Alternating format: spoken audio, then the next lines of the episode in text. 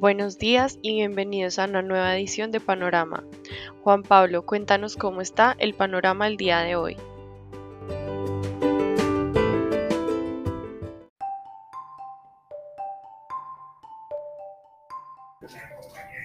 Muy buenos días a todos y todas. Hoy 22, hoy 2 de mayo de 2022 abrimos el día con un panorama indeciso. La noticia del día es el aumento de 100 puntos básicos por parte de la Junta Directiva del Banco de la República, dejando como resultado la tasa de política monetaria en 6%. Además, la tasa de desempleo nacional se ubicó en un 12.1%, representando un alivio en el mercado laboral. En el plano internacional, en Beijing, China, se establecieron cierres en los gimnasios y en los cines. Shanghái, por su parte, mantendrá las restricciones a pesar de que los casos disminuyen. Entrando al tema de las divisas, el índice XY, que es este índice que mide el dólar contra las principales divisas del mundo, representó un retroceso de 0.64% durante la anterior jornada. Sin embargo, en las primeras horas de la mañana, el dólar retoma el fortalecimiento y el índice abre en 103.37 unidades. Todas las monedas presentan depreciaciones frente al dólar en la apertura, siendo la corona sueca la más afectada. En Latinoamérica vemos que las principales divisas presentaron un retroceso de 0.36% de acuerdo con la variación del índice LASI. En las primeras horas de la jornada, el índice se recupera levemente y se ubica en 42.21 puntos, al tiempo que el dólar se debilita.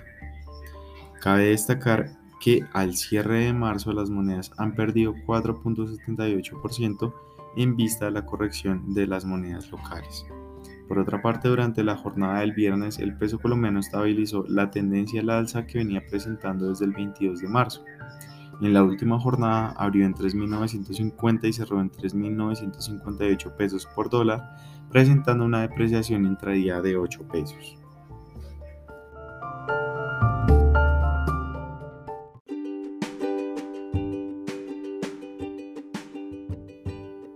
Muy buenos días, feliz inicio de semana en los mercados de renta variable tenemos que eh, el viernes pasado se volvieron a presentar un gran volumen de ventas en los mercados de renta variable, la volatilidad reinó en, en este mercado y el índice VIX que mide la volatilidad del Standard Poor's 500 volvió a ubicarse en niveles superiores a los 30 puntos. Abril terminó como el peor mes desde el inicio de la pandemia. El Standard Poor's 500 tuvo una variación mensual de menos 8,8%. Eh, hoy las, estas bolsas inician levemente a la baja, alargando pues esa pérdida que presentaban el viernes en Europa al inicio de la sesión. Se presentó una fuerte caída en pocos minutos que se recuperó rápidamente. Las bolsas adjudicaron esto a un error de negociación. Aquí en Colombia el viernes el volumen negociado fue de 89 mil millones de pesos. La especie más transada fue Copetrol con 25 mil millones de pesos. La acción que más se valorizó fue la acción de la bolsa con 1,38% y la que más se desvalorizó fue Bancolombia Ordinaria con un 7,57%. Con esta caída, Bancolombia eh, Ordinaria cerró la diferencia que tiene frente a la acción preferencial de Bancolombia el mercado local volvió a presentar una fuerte caída afectada principalmente por la alta versión al riesgo que se presentó en el mundo. El MSCI Colcap eh, retrocedió 1,92%, cerrando con la peor semana desde noviembre del año pasado. En noticias tenemos que Ecopetrol informó que la Agencia Nacional de Hidrocarburos impuso una multa a la compañía por una suma de 4.550 mil eh, dólares eh, debido a que se presentó de manera extemporánea el formulario de la terminación oficial de trabajos. La compañía también informó que la junta directiva autorizó la desinversión de la totalidad de la participación en Invercolsa. La decisión tiene como principales, principales finalidades la desinversión de este activo no estratégico para los objetivos de crecimiento y transición energética que tiene propuesta la compañía y la reasignación de capital a nuevas oportunidades alineadas con la estrategia al 2040. También tuvimos los resultados corporativos de Nutresa. Estos durante este primer trimestre fueron muy positivos. En este periodo se logró un crecimiento de doble dígito en los ingresos, pasando de 2,83 billones de pesos en primer trimestre del año pasado a 3,59 billones de pesos en el primer trimestre de este año. Todos los segmentos de negocio y geografías presentaron un aumento de doble dígito en las ventas. El EBITDA fue de 468.126 mil millones de pesos, creciendo un 18% frente al primer trimestre de 2021. La utilidad neta llegó a 295.460 millones de pesos, un 29% mayor a la presentada en el mismo trimestre de 2021. Esto es todo en renta variable en cuanto a materias primas. El petróleo inició la semana con caídas, hasta ahora retrocede un poco más del 3%.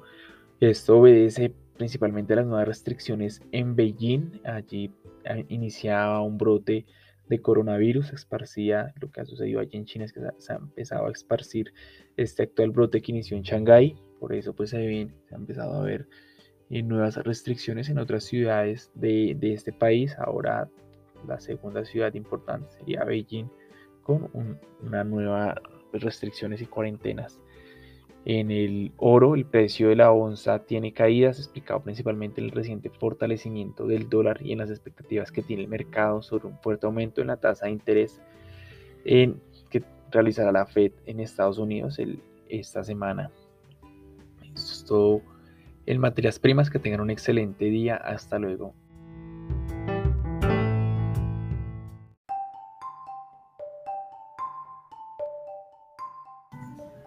Ahora bien, entrando al mercado renta fija, en cuanto a la deuda pública, vimos que durante el final de la semana anterior, los testas a fija presentaron una desvalorización de 11.06 puntos básicos en promedio. En particular, el papel con vencimiento en 2036 presentó la mayor desvalorización con un aumento de 21.8 puntos básicos en la tasa de interés. Este aumento se dio de manera generalizada a lo largo de la curva, en especial en la parte corta. Ahora bien, en línea con el comportamiento de los testas a fija, los TSVR presentaron una desvalorización de 6.26 puntos básicos en promedio. El título más afectado fue el del vencimiento de 2025, puesto que aumentó su tasa de interés en cerca de 15 puntos básicos. Este aumento eh, en las tasas de interés se observaron principalmente en la parte corta de la curva. Ahora, como comentario tenemos que el viernes vimos que la Junta Directiva del Banco de la República aumentó la tasa de política monetaria en 100 puntos básicos en una reunión en la cual los miembros estuvieron divididos entre el ritmo de normalización monetaria. El miércoles de esta semana se publicarán las minutas de la decisión en la que se harán más detalles acerca de la posición de estos miembros que tuvieron una postura menos laxa en la última reunión. Además también tendremos el informe de política monetaria que será publicado hoy en horas de la tarde. Eh, esta decisión de los 100 puntos básicos que les mencionaba eh, nos sorprendió al mercado en vista de que la mayoría de los analistas prevían este aumento, otros eh, prevían un aumento de 150 puntos básicos. Y por otra parte tenemos que esta semana se reunirá el comité abierto de la Reserva Federal en la que se tomará una decisión. Esperamos que este aumento en la tasa de interés allí en Estados Unidos se sitúe en 50 puntos básicos. Además, el Banco de Inglaterra también llevará a cabo su toma de decisión de política monetaria el día jueves en el cual esperamos un aumento, un posible aumento de 25 puntos básicos. Y estos eh, van a ser los principales catalizadores en el mercado de renta fija a nivel internacional durante esta semana. En el mercado de deuda corporativa vimos un menor volumen de transacciones eh, en vista de la espera de, de esta decisión por parte del Banco de la República.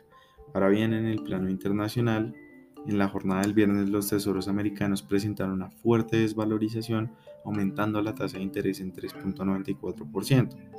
En las primeras horas de la mañana la tendencia se estabiliza con un leve retroceso y los tesoros en la referencia de 10 años abren en 2.92%, muy cerca de ese nivel máximo que vimos el 19 de abril. Por su parte, las principales referencias a 10 años en el mercado de renta fija mundial abren en un tono mixto, puesto que los bonos, por ejemplo, de Brasil y México abren en rojo, mientras que en Europa países como Francia, Alemania y Países Bajos amanecen con valorizaciones, mientras que los demás bonos europeos presentan aumentos en la tasa de interés, al igual que lo que observamos en los mercados asiáticos, los cuales eh, presentan eh, asimismo valorizaciones.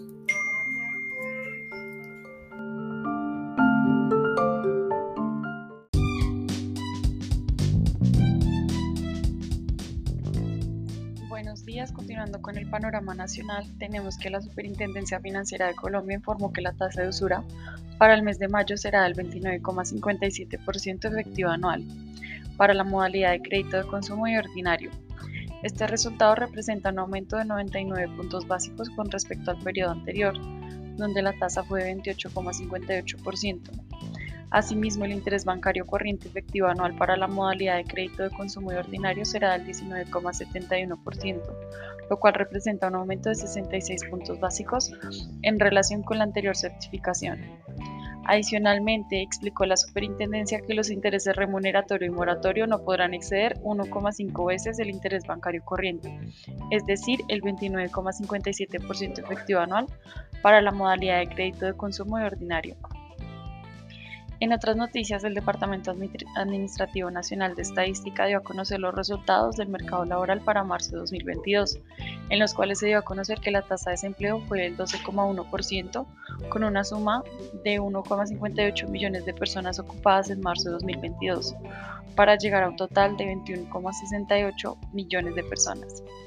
La población desocupada cayó en 480 mil personas y ahora son un total de 2,9 millones de personas. Por su parte, la población fuera de la fuerza de trabajo, es decir, que puede trabajar pero no está haciéndolo por decisión propia, restó 523 mil personas para llegar a 14,1 millones de personas.